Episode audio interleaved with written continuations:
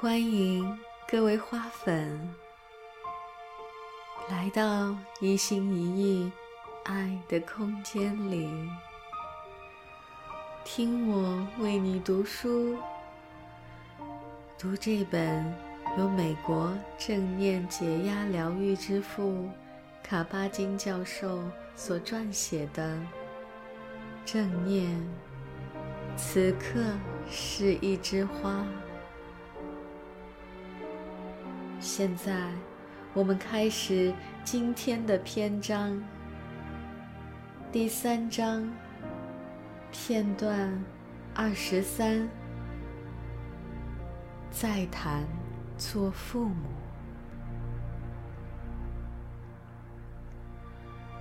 当然，你是孩子的主要生活老师，就像他们是你的老师一样。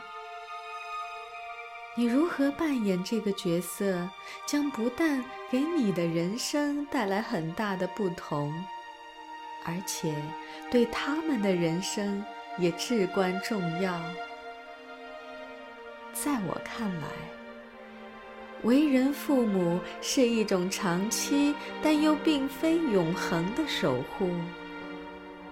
如果将他们看作我们的孩子，或……我的孩子，我们就会将他们当成自己的私人财产，会塑造并控制他们，以满足我们的个人需求。如果这样，我相信我们会麻烦不断。无论你喜欢与否，孩子们现在。以及将来都只属于他们自己，但是他们需要关爱和引导，才能充分的发展。正确的监护人或引导者，需要具备极大的智慧和耐心，这样。才能在监护或引导的过程中，将人生智理传递给下一代。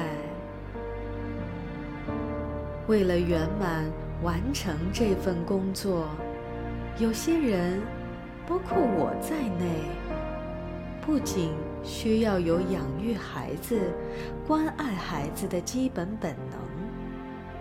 而且需要持续不断的正念，要在孩子发展个人优势、培养个人观点、培养个人技能的时候，给他们提供保护，以便他们在人生路上行走。而这条路，他们以后只能。完全靠自己去探索。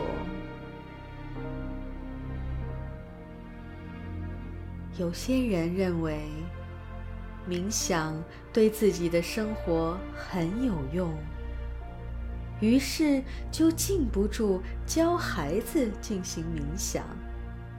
这实在是大错特错。在我看来。向孩子，尤其年龄尚小的孩子，传授智慧、冥想以及其他任何东西的最佳方式是以身示范、现身说法，以行动表现你最想传递的东西，同时把嘴闭上。我认为。你越是热衷于谈论冥想，对其赞口不绝，或者坚持要你的孩子以某种特定方式来做，你反而越可能让他们对冥想产生反感心理。他们会觉得你固执己见，对他们颐指气使。强迫他们接受某种观念，这种观念对你而言是真理，而在他们看来却未必。而且他们会知道这是他们的人生之路，而不是你的。而随着他们渐渐长大，如果你的言和行之间有任何出入，他们可能都会觉得虚伪。如果你一心一意专注于自己的冥想修习，他们会渐渐知道它，了解它，并理所当然地接受它，将之当成生活的一部分，当成一种正常的活动。他们有时甚至会在吸引之下模仿你，正如他们常常模仿父母的行为那样。这样做的意义在于，他们学习冥想、修习冥想的动力完全是自发的，执着的程度也完全依据个人兴趣而定。应牺牲，真正的教育应如春雨般润物无声。我的孩子们有时候跟我一起做瑜伽，因为他们看见我在做。不过很多时候，他们有更重要的事情要做，对之完全没有兴趣。静坐。也是一样，但是他们对冥想并不陌生，他们对之多少有些了解，而且他们知道我很重视冥想，我自己一直在修习。这样，因为小时候跟我一起做过。所以，当他们想要休息的时候，他们就该知道如何静坐了。如果你自己在练习，你会有某些时机非常适宜向孩子推荐冥想。这些建议当时也许有用，也许没用。但是，至少为未来的萌芽播下了种子。当孩子遭受痛苦或恐惧，或难以安然入睡时，就是建议他们冥想的良好时机。不要盛气凌人，也不要强人所难。你可以建议他们注意自己的呼吸，放慢呼吸速度，如乘一叶小舟在水面飘荡。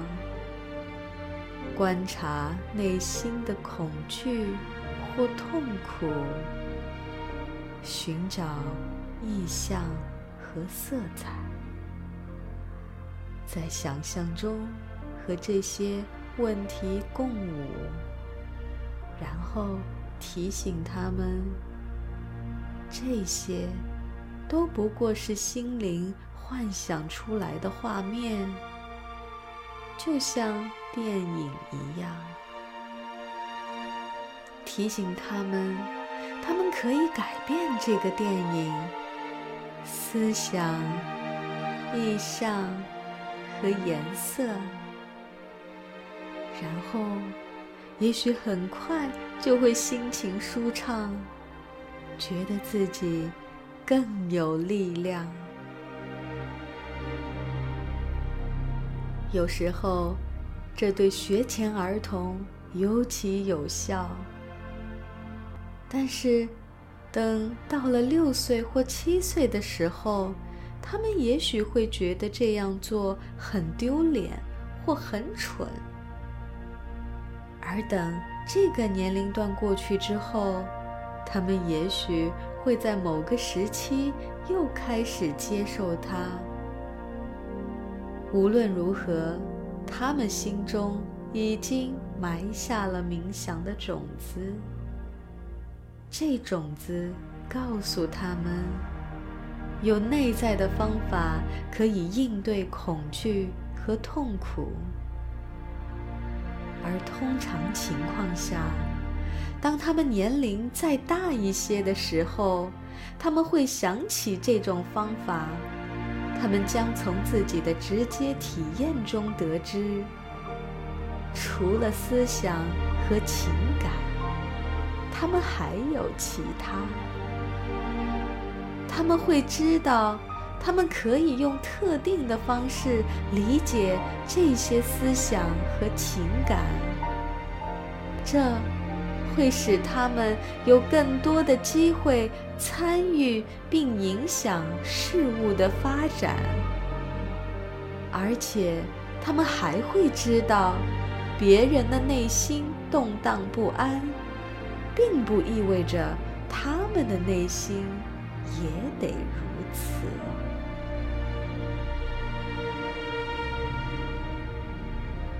片段二十四：修习中。一犯的错。如果你一生都在修习正念，那么在前进路上，你可能会遇到的最大障碍，无疑是你那思考着的心。比如，你可能会时不时的以为自己已经达到了某种境界，尤其。是当你在某些时刻感到特别满足、前所未有时，你可能会耽于美思，或甚至到处宣扬，说自己已经达到某种境界，说冥想修习确实有用。你的自我。会认为这种奇妙感觉或感悟全都是自己的功劳。一旦如此，你就不是在冥想，而是在炫耀了。人们很容易陷在其中不能自拔，利用冥想修习自我吹捧，而一旦陷在其中，你就不再清醒。如果被这种自私自利的想法占据，再澄澈的眼光也会被阴郁蒙蔽，难辨真假。所以，你得提醒自己：所有的我，以及我的，都是思想之流。他们会使你偏离自己的内心，使你体验不到直接体验中蕴含的纯粹。在我们最需要冥想、最容易背叛冥想的时候，这种提醒会使我们的修习更有活力，使我们的审视。更加深刻，使我们带着质疑和与生俱来的好奇精神，不断追问：这是什么？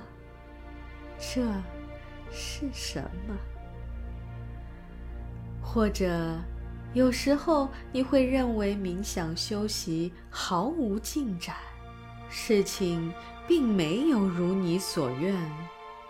你会感到疲乏没劲，感到无聊乏味。这仍是你的思想在作祟。无聊乏味也好，萎靡没劲也好，没有达到某种境界也好，都很正常。正如觉得自己达到了某种境界是很正常的想法一样，而事实上，说不定你的修习正有深化和愈发强健的迹象。真正的陷阱在于夸大这些体验或想法，并且觉得这些很特殊。当你执着于自己的体验时，你的修习才真正的陷入了停滞，而此时，你的进步也会停止。让我们试一试这样来做。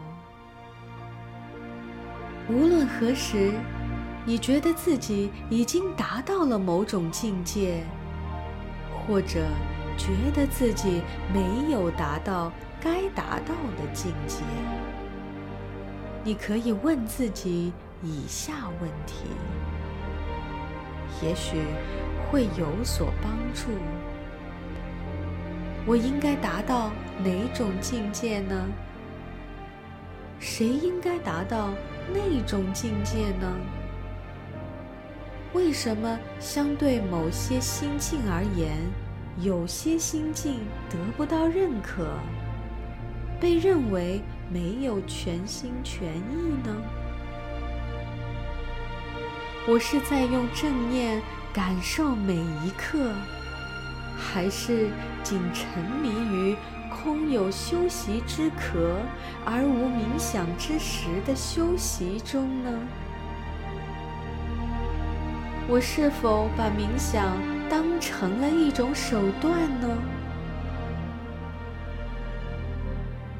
自我指向型的感受状态、注意力不集中的习惯。以及强烈的感情左右了你的修习时，以上问题可以帮助你度过这些苦难时刻，并能使你很快重新认识到每个时刻原有的清新和美丽。或许你忘了。或者没有完全明白，其实冥想是这样一种活动，它不求去往他处或达到某种境界，只求身心聚在此处。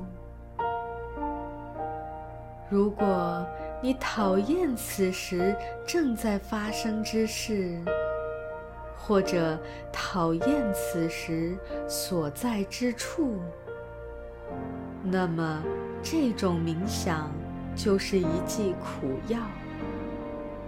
但是，在这些时刻，这剂苦药更值得一服。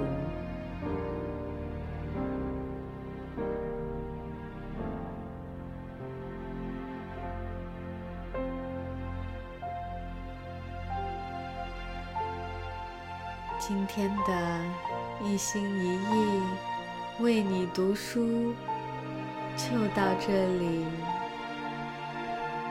感谢各位花粉的悉心聆听，期待在下一个篇章与你再次相遇。